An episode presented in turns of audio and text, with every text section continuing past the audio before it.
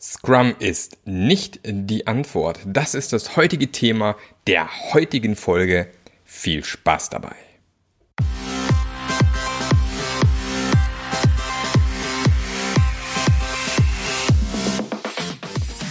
Der Passionate Teams Podcast. Der Podcast, der dir zeigt, wie du Agilität erfolgreich und nachhaltig im Unternehmen einführst. Erfahre hier, wie du eine Umgebung aufbaust, in der passionierte Agilität entsteht und vor allem bleibt. Und hier kommt dein Gastgeber, Marc Löffler. Und los geht's. Also, ich möchte ein bisschen über das Thema Scrum heute sprechen, weil Scrum ist ja aktuell quasi Standard. Wenn man über Agilität spricht, fällt meistens auch das Wort Scrum. Und tatsächlich ähm, wird, glaube ich, in 63 Prozent aller Firmen, die agil arbeiten, Scrum als Methode eingesetzt. Es ist also tatsächlich ein Quasi-Standard in der agilen Welt. Was viele aber gar nicht wissen, ist, dass Scrum nicht agil ist, also nicht gleich agil ist, sondern Scrum ist einfach nur eine von vielen anderen Methoden, die sich mittlerweile durchgesetzt hat. Und das Ganze hängt sozusagen unter diesem agilen Schirm. Ich sage immer das agile Manifesto, das agile ähm, der Begriff Agilität, den gibt's ja erst seit 2001, wobei erst äh, ist ja diesen Monat 18 geworden, volljährig. Und viele Methoden wie Scrum gab's ja schon lange, bevor der Begriff agil überhaupt Bestand hatte. Also Extreme Programming beispielsweise gab's in den 90er Jahren schon, Feature-Driven Development gab's schon davor, ähm, ähm, äh, ein Open-up-Prozess beispielsweise. Also es gab jede Menge Methoden und das Agile Manifest ist ja auch genauso entstanden, dass sich die Kreat oh Gott, die Kreaturen sage ich schon, dass sich die, ähm, die diese Methoden erfunden haben, die Kreat Kreaturen, die Kreativen, ich weiß gar nicht, ich suche gerade nach einem geilen Begriff. Und im Englischen wäre es die Creators, aber deswegen habe ich gerade so schlecht übersetzt. Und ähm, ja, die haben sich halt dann getroffen und haben gesagt, pass mal auf, unsere Methoden haben sehr ähnliche Konzepte ähm, lass uns mal gucken, was die, was die Gemeinsamkeiten sind und lass uns mal ein Manifest aufschreiben, wo wir beschreiben, was wir für richtig halten, was wir glauben, ist wirklich elementar, um erfolgreich agil arbeiten zu können. Auch der Begriff agil ist ja erst an diesem Wochenende entstanden. Also es waren noch mehrere andere Begriffe zur Auswahl, die habe ich jetzt gerade auch nicht parat, aber man kann es tatsächlich nachlesen. Und, ähm, und eben Ken Schwaber war eben auch mit dabei damals und hat eben auch seinen Senf dazu gegeben und ähm, seine Elemente aus Scrum mit beschrieben, sage ich jetzt mal. Aber deshalb ist es umso wichtiger, diese Prinzipien und Elemente aus dem Agilen Manifest sich mal durchzulesen und mal verstanden zu haben, bevor man einfach sagt, pass mal auf, ähm, äh, die andere Firma, die arbeiten auch nach Scrum, äh, da müssen wir jetzt auch nach Scrum arbeiten ohne vernünftig darüber nachzudenken, macht das überhaupt irgendeinen Sinn? Vor allem, wenn man jetzt sehen kann, dass in der Softwareentwicklung, sage ich jetzt mal, Agilität und Scrum schon fast Standard ist und jetzt vermehrt eben auch andere Bereiche auf diesen Zug aufspringen, ich nenne den Scrum-Zug, ja, also Hardwareentwicklung, im HR, also Personalbereich werden Dinge gemacht, Organisationsprojekte mittlerweile mit Scrum abgewickelt oder eben auch ganz, ganz andere Bereiche, die eben sagen, was mal auf, dieses, dieses, diese Idee von Scrum, die lässt sich auch prima auf unsere Bereiche übertragen. Und ist natürlich auch so weit, so gut und so weit, so richtig. Aber man muss sich immer klar machen, und das ist ganz, ganz wichtig, dass Scrum keine Probleme löst. Ich sage immer, Agil und Scrum löst keine Probleme. Wird es auch nie machen. Ja, natürlich gibt es mittlerweile jede Menge Best Practices und jede Menge Bücher zu dem Thema, die man lesen kann. Aber man muss sich immer klar machen, dass das eben nur ein Tool ist. Und es ist das gleiche, wenn ich jetzt einen, einen Nagel in die Wand schlagen muss und ich kaufe mir jetzt einen Hammer und ich habe noch nie einen Hammer irgendwie in den Händen gehalten habe, ähm, dann kann es ziemlich schmerzhaft werden. Also entweder traue ich mich erstmal schon gar nicht, diesen Nagel da reinzuhauen, oder ich habe Angst, mir auf die Finger zu hauen, oder ich hau mir auf die Finger. Und das gleiche passiert eben auch mit Scrum. Also wenn du auf einen Cliff zuhältst aktuell, wird Scrum dir einfach nur dabei helfen, es noch schneller zu erreichen, noch früher runterzustürzen. Und vor ein paar Jahren bin ich auch mal in eine Firma reingekommen und ähm, hieß es, ja, Marc, kannst du uns bitte helfen, hier Scrum agile Methoden einzuführen? Sagte, ja, kein Thema. Und dann bin ich rein und dann kam ein Mitarbeiter auf mich zu, ja, ähm, Herr Löffler, wir machen aber auch schon seit drei, vier Jahren Scrum und ich weiß jetzt auch gar nicht, was Sie uns hier helfen sollen. Und dachte ich, okay, was macht ihr denn da genau? Und dann beschreibt er eben, ja, wir haben hier unsere, unser Product Backlog und wir machen unser Planning regelmäßig. Und ähm, dann haben wir unsere Iterationen, unsere Sprints zwei Wochen lang. Und ja, und da, da machen wir doch schon alles, was wichtig ist. Unsere Dailies am Morgen. Da habe ich gefragt, ja, wie ist es mit Reviews? Nee, nee, nee, nee, Reviews machen wir keine. Äh, wieso nicht? Ja, die haben eh alle keine Zeit und gucken da eh nicht mit drauf und so, deswegen, nee, Reviews machen wir nicht. Ich so, okay, ähm, und wie sieht's aus mit Retrospektiven? Nee, Retrospektiven haben wir mal kurz am Anfang gemacht. Die hatten nie so wirklich einen richtigen Effekt und nee, hat uns auch nicht wirklich weitergeholfen, haben wir dann auch nie mehr gemacht. Also innerhalb von fünf Minuten wusste ich, naja, was ihr hier macht, ist eigentlich nichts anderes, als die ganze Arbeit, die ihr vorher schon gemacht habt, einfach in Scheibchen zu schneiden. Sprich, Ihr habt einfach jetzt zweiwöchige, vierwöchige Sprints, was auch immer genommen, habt es entsprechend eure Aufgabenpakete da reingeschnitten und dann einfach losgelegt. Und einfach immer schön in diesem Zwei-Wochen-Rhythmus ein Ding im anderen runtergearbeitet. Aber dieser Inspect und Adapt Loop, der eigentlich das Elementarste, das Wichtigste eigentlich von überhaupt von Agilität, von agilen Methoden überhaupt ist, ist weggelassen worden. Ja, also da kannst du lang erzählen, du machst Scrum, wobei das tatsächlich dann wirklich kein Scrum ist und da gibt es auch diverse äh, Dogmatiker, die wirklich auf die, wie soll ich sagen, auf die Barrikaden springen, wenn jemand das dann wirklich Scrum nennt. Also das hat mit Scrum natürlich nichts zu tun. Und das Thema ist einfach, dass Scrum eben, wie gesagt, keine Probleme löst, aber was es halt sehr, sehr, sehr gut macht, es macht deine Probleme transparent und schafft eben eine Umgebung, in der man gefahrlos experimentieren kann. Also du kannst Dinge ausprobieren, du weißt genau, spätestens nach zwei Wochen gucken wir da drauf, gucken, ob es was gebracht hat und wir können entsprechend reagieren. Aber du hast eben nicht dieses Thema, dass Scrum an sich irgendwie ein Problem lösen sollte. Und meistens passiert erstmal das komplette Gegenteil. Es, es gibt erstmal wahnsinnig viele Schmerzen, die plötzlich entstehen. Warum? Weil eben Scrum auf einmal Dinge transparent macht, die zwar vorher schon da gewesen sind, die man aber immer ähm, entweder ignoriert hat oder eben komplett aus den Augen verloren hat. Und das ist erstmal sehr, sehr, sehr schmerzhafter Prozess. Also wir kriegen erstmal und die Nase gerieben, wenn alles, was alles nicht funktioniert und was alles nicht funktioniert. Und da geht es eben dann darum zu schauen, okay, wie können wir diese Dinge entsprechend abstellen? Und genau da ist nämlich der Hund begraben. Diese neuen Ideen und der Mut, diese umzusetzen, der muss eben von dir kommen. Und da sieht man eben oft Dinge, die, die nicht gut funktionieren und dann versucht man sie, äh, fasst sie nicht wirklich an, man geht eher an diese Low-Hanging Fruits und kommt nicht wirklich zu Potte und äh, kann nicht wirklich was bewegen. Und ähm, da ist eben genau diese, diese Thematik, die extrem wichtig ist.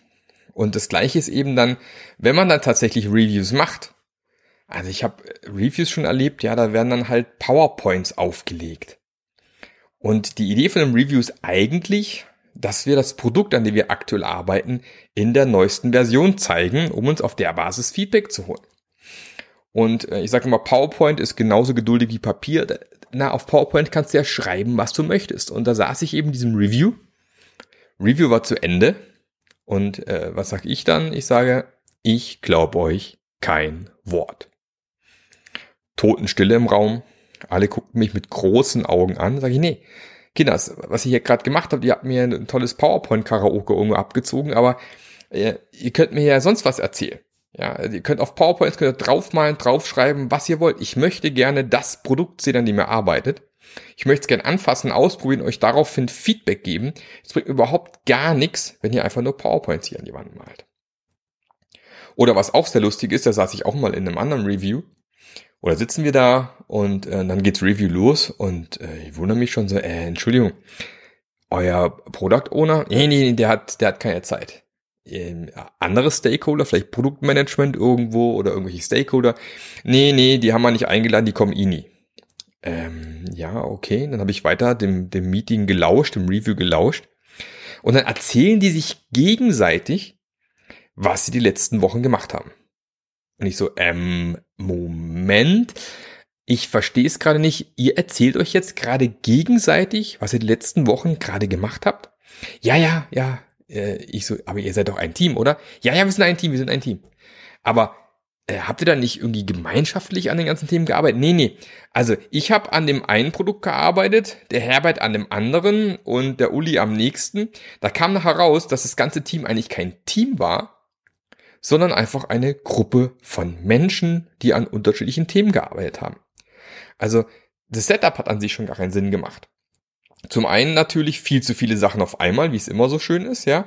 Und im Endeffekt haben die tatsächlich sich gegenseitig erzählen können, was sie gemacht haben, weil sie nie gemeinschaftlich an diesen Themen gearbeitet haben. Ist auch äh, sehr, sehr lustiges Review gewesen. Also, Review ist extrem wichtig und funktioniert eben nur dann, wenn genau die Leute im Review auftauchen, die es am besten nachher benutzen werden, umsetzen werden, ausprobieren werden, was auch immer. Also eure Kunden, eure Stakeholder, eure internen Kunden. Vor allem der Product Owner sollte vielleicht dabei sein, wobei der sollte es auch schon vorher gesehen haben, optimalerweise. Und wenn die eben nicht anwesend sind und anwesend waren, dann wird schwierig.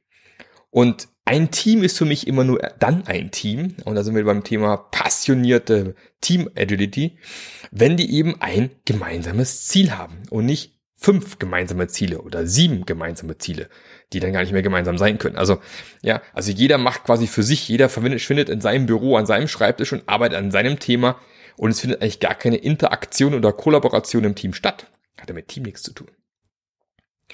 Und das nächste ist dann eben die Retrospektive, die sehr gerne weggelassen wird. Dabei tatsächlich würde ich behaupten, wenn du noch nicht mit Agilität angefangen hast, was du immer, immer in jedem Umfeld machen kannst, ist eine Retrospektive.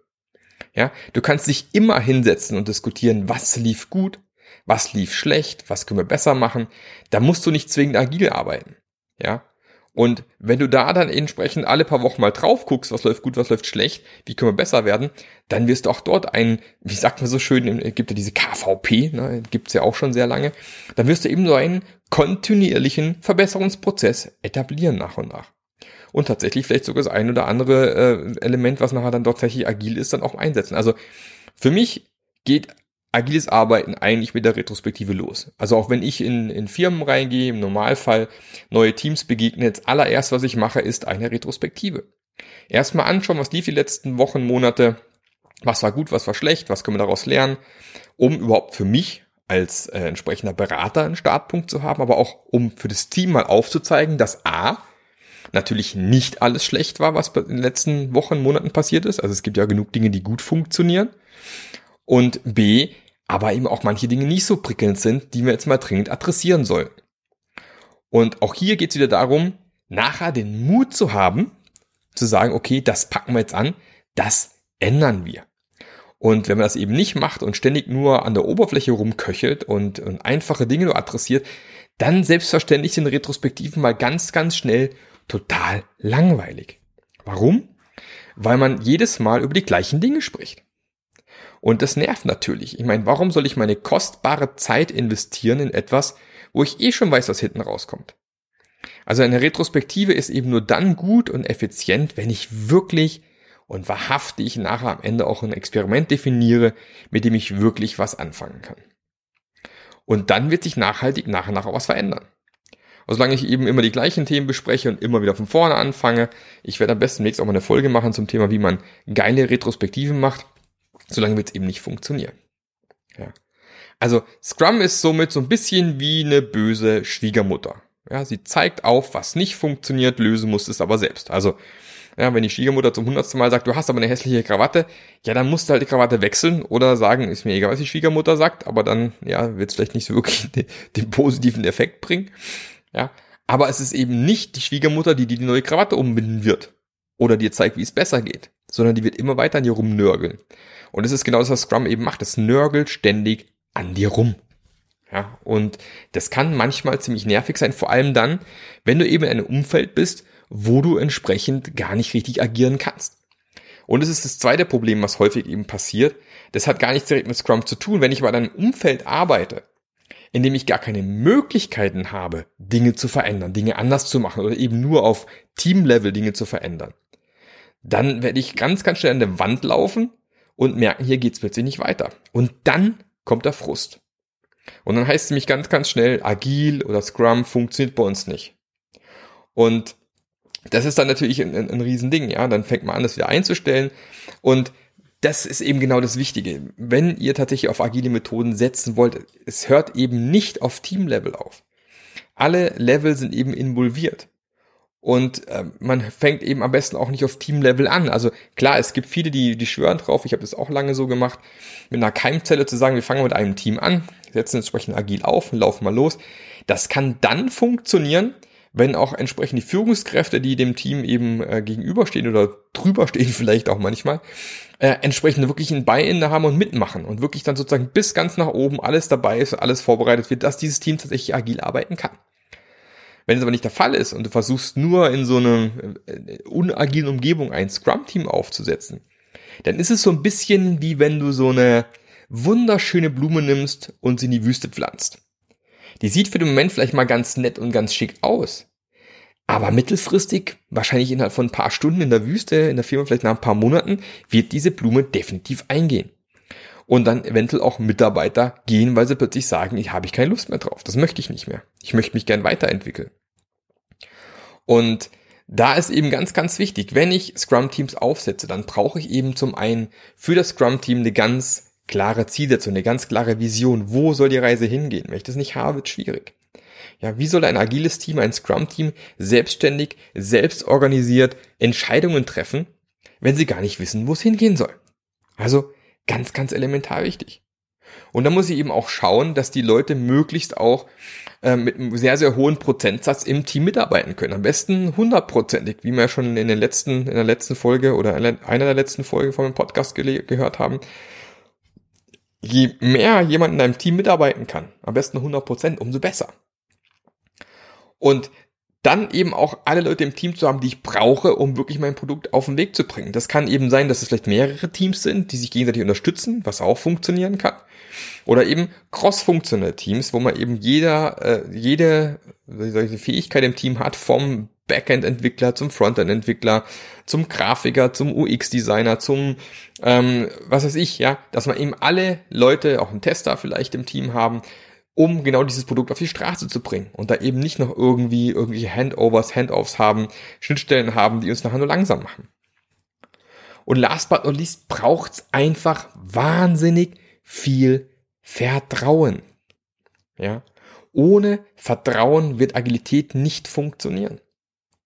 Das heißt, wenn du deinen Leuten, deinem Team nicht traust oder du als Mitarbeiter das Gefühl hast, mein Chef vertraut mir nicht, mein Vorgesetzter vertraut mir nicht, dann wird's auch schwer. Warum? Weil in der einen Variante, wenn der Chef dem, Team nicht vertraut, wird er natürlich immer zwischen reinhauen und seine eigenen Ideen reinbringen und damit natürlich auch diese Selbstorganisation im Keim ersticken. Das heißt, die werden nie in der Lage sein, tatsächlich mal ähm, selber auf Ideen zu kommen und selber was irgendwie zu wuppen und zu verändern. Und das zweite ist, es ist extrem frustrierend eben für den Mitarbeiter, wenn er das ständig das Gefühl hat, er ist nicht gut genug und er scheint nicht genug Wissen zu haben. Das heißt, er hat ständig das Gefühl, mein Chef weiß es eh besser, ich, ich fange erst gar nicht an, was zu verändern. Und wenn dann noch so ein, ein Chef dabei ist, der auch noch auf die Finger haut die ganze Zeit und Finger auf dich zeigt und dich rund macht, wenn irgendwas schiefgelaufen ist, dann wird's schwer. Also Vertrauen ist wichtig, weil wenn Mitarbeiter eben dann das Gefühl hat, da ist Vertrauen, dann traut er sich eben auch was. Also da kommt es auch her, ja, Vertrauen und Trauen. Ja, ich traue mich erst dann irgendwas anzugehen, wenn ich das Gefühl habe, mein Chef traut mir das auch zu. Ich meine, ich habe den Kerle oder das Mädel ja auch nur eingestellt, weil ich denke, der kann was. Es macht ja keinen Sinn, irgendwie zu sagen, ja, ich habe den Klaus eingestellt, ähm, aber ich sage ihm trotzdem, was er machen muss. Ja, kann ich machen, da komme ich halt sonst zu nichts mehr anderem.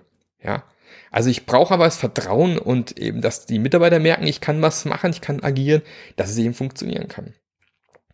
Und da ist es eben auch wieder wichtig und da kommt genau dieser Scrum Master ins Spiel. Das ist auch so eine Rolle. Also wenn man im Unternehmen unterwegs ist, was bekommst du tonnenweise?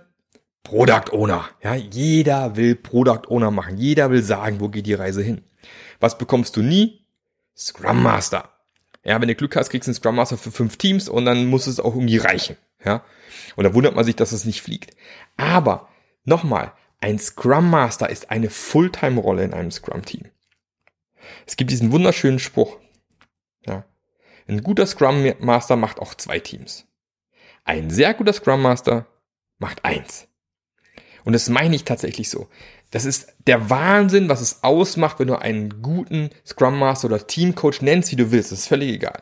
Aber wenn du wirklich jemand hast, der dediziert nichts anderes macht, als darauf zu schauen, dass dieses Team besser werden kann, dann wirst du tatsächlich auch Erfolg haben. Und alle Scrum-Teams, die eben keinen Scrum Master haben oder wo es der Entwickler nebenher macht, wirst du immer suboptimale Ergebnisse bekommen. Weil eine der größten Aufgaben von einem Scrum Master ist eben auch, einen sicheren Raum zu schaffen. Also so eine Psychological Safety, sagt man so schön. Ja, also Google beispielsweise sagt, es ist der Nummer eins, das Nummer eins Element überhaupt, um gute Teams zu bauen. Ich muss eine psychologische Sicherheit herstellen. Die Leute müssen das Gefühl haben, hier kann ich mich ausprobieren, hier kann ich Dinge ähm, machen, die ich mich vorher nicht getraut habe, weil ich genau weiß, hier gibt es kein Fingerpointing, hier ist niemand da, der mich irgendwie zurückhält oder fertig macht, wenn es falsch läuft. Also ist ja oft so ein Missverständnis. Also psychologische Sicherheit heißt ja nicht, dass hier alle am Kuscheln sind, sondern da kann man auch mal sagen, hey Peter, das war scheiße, was du gemacht hast. Und es passiert auch nichts, sondern es wird einfach akzeptiert. Der Peter hat, weiß einfach, okay, das ist ehrliches Feedback, damit kommen wir klar. Also vielleicht sagt man auch nicht, das war scheiße, kann man auch noch üben, wie man Feedback besser geben kann. Aber im Endeffekt ist das extrem wichtig. Und ein sehr guter Scrum Master kriegt es eben hin, eine Umgebung zu schaffen, wo die Leute sich sicher fühlen. Und dann erst geht richtig die Post auf, weil dann traut man sich auch mal andere Dinge ausprobieren, dann traut man sich auch mal ähm, den, den, den entsprechend ähm, seine Komfortzone zu verlassen. Und dann entstehen richtig geile Sachen. Und sagen, dass du eben nicht machst, ist eben Scrum nicht die Lösung für dich. Das sind einfach Sachen, wo entsprechend extrem wichtig sind. Ja. Oder solche Spielchen, wenn dann, wenn dann quasi so ein Pflichtenheft eins zu eins in so einem Product Backlog gegossen wird. Ja, was hast du dann gewonnen? Nix. Und dann fragst du irgendwann Produktmanagement nach, so, ja, ähm, eine Frage, jetzt brauchen wir hier irgendwie auch eine, eine Reihenfolge ins Backlog, wir müssen nach Business Value ordnen und so. Ja, nee, alles ist wichtig. Ich so, äh, wie alles ist wichtig? Ja, alles ist wichtig. Ähm, ja, Entschuldigung, aber es kann ja nicht sein, dass alles wichtig ist, da muss ja irgendwas wichtiger sein als andere. Nee, nee, nee, nee, alles ist wichtig. Ja, also wenn du so schon rangehst, ja, ich sage immer Garbage in, Garbage out, da kannst du deinem Scrum-Team ein Backlog füttern, was nichts taugt, dann kommt halt auch hinten was raus, was nichts taugt. Also extrem wichtig und da muss man eben wirklich rangehen und nicht einfach so ein Framework hinschmeißen und dann irgendwie es, äh, hoffen, es funktioniert irgendwo. Ja. Also was ist die Quintessenz? Also im Endeffekt geht es immer nur um dich. Es geht immer um den Menschen, es geht um die Elemente äh, ähm, und es geht weniger um das Tool, das Werkzeug Scrum. Klar, Scrum baut eine geile Umgebung auf und wenn du es richtig nutzt, dann fliegt es auch richtig. Aber wenn du das einfach nur so einbaust, wie ein reines Tool, und dann nicht wirklich gute Reviews und Retrospektiven machst und wirklich dann auch reagierst und Dinge veränderst oder weil es vielleicht auch gar nicht kannst, dann wird's echt schwer. Und ähm, ich spreche noch viel intensiver und viel mehr im Detail genau über diese Themen. Was kannst du machen, um so eine Umgebung zu schaffen, wo solche Scrum-Teams wirklich zum Fliegen kommen, wo wirklich geile Teams entstehen, die wirklich geile Arbeit machen, so eine passionierte, nachhaltige Team-Agility entsteht. Und wenn es dich interessiert, was da abgeht, ich werde demnächst ein, ein kostenloses äh, Videoseminar zu dem Thema machen. Ähm, da kannst du einfach auf meine Seite gehen, marklöffler.eu und einfach da mein Newsletter reingehen, bekommst eine Info und da werde ich entsprechend ähm, sieben Elemente zeigen, wie man geile Scrum-Teams aufbaut. Und ähm, da kannst du einfach mal reingucken, nimmst viel mit, gibt einige Tools an die Hand, um dann wirklich richtig gute, weil das ist mir so ein Anliegen. Ich habe erst wieder gestern oder vorgestern sowas gelesen, nur 15 Prozent aller Mitarbeiter in, in deutschen Firmen sind wirklich dabei, ja, engaged, also haben wirklich Lust auf das. Was mit den restlichen? Das kann ja nicht sein. Und ich möchte einfach das verändern. Ich möchte einfach Firmen haben, Teams bauen, die wirklich was wuppen, wo die Post abgeht. Und ähm, ich wette, dass auch du, der dir gerade zuhört, du hörst das Thema ja an, Passionate Teams, weil dich das interessiert, weil du es spannend findest. Und wenn du das auch eben in deiner Umgebung, in deinem, in deiner Firma machen möchtest, dann ist genau dieses Videotraining das Richtige für dich. Wie gesagt, gratis. Schau es dir einfach an, melde dich einfach mal an auf marklöffler.eu Geh dann in Newsletter. Es gibt so unten drei Boxen für Passionate Team Agility, Passionate Leadership Agility und Passionate Company Agility. Also wird drei äh, Kurse demnächst geben. Und eben der erste Team Agility, den wird jetzt demnächst dann starten. Und ähm, also spätestens April geht's los. Und da kannst du mir wirklich reinziehen, was kannst du tun, um dein Team auf den nächsten Level zu bringen? Was kannst du tun, um dein Unternehmen zur Dream Team Maschine zu machen? Und äh, da freue ich mich schon, wenn auch du dabei bist, wenn du es ja auch anschaust und wir einfach ein bisschen die Welt ein kleines bisschen besser machen können. Wenn es nächstes Jahr 20 Prozent sind, da haben wir auch schon was gewonnen. Da wäre ich schon echt happy drüber. Und ähm, ansonsten kannst du dich auch gerne in meiner Facebook-Gruppe eintragen. Die wird auch immer größer aktuell. Also Passionate Teams einfach auf Facebook mal suchen oder hier, wenn du auf meiner Homepage bist und dir gerade den Podcast auf der Homepage anhörst, da gibt's rechts einen Kasten neben dran, wo du direkt zur Facebook-Gruppe kommst. Einfach mal anmelden. Ich schalte dich dann frei, wo du dich mit anderen auch austauschen kannst zu dem Thema. Und, oder wenn du eine Idee hast für, was kann ich sonst noch erzählen in den nächsten Folgen, kannst du das in diese Gruppe reinschreiben oder einfach auch mir per Mail. Also du kannst mir einfach auch an mark.marklöffler.eu schreiben. Oder natürlich, wenn du jetzt aktuell jemanden suchst, der dir jetzt mal aus der Patsche hilft und dich weiterbringt und du in deinem Team, in deiner Firma, in, in deinem Management jemand brauchst, der dir zeigt, wie wirklich passionierte Business Agility geht, dann immer gerne eine E-Mail an mark.marklöffler.eu und dann kommen wir ins Gespräch und schauen, was wir machen können. Und ansonsten wünsche ich euch noch einen fantastischen restlichen Tag und ähm, fahrt vorsichtig, wenn ihr auf dem äh, Fahrrad sitzt beispielsweise oder im Auto. Kommt gut an und helft mir einfach die Welt ein bisschen passionierter, agiler und schöner zu machen. Bis zum nächsten Mal. Euer Marc. Der Podcast hat dir gefallen? Dann sorge auch du für eine agilere Welt und unterstütze diesen Podcast mit deiner 5-Sterne-Bewertung auf iTunes. Und für mehr Informationen besuche www.marklöffler.eu. Bis zum nächsten Mal.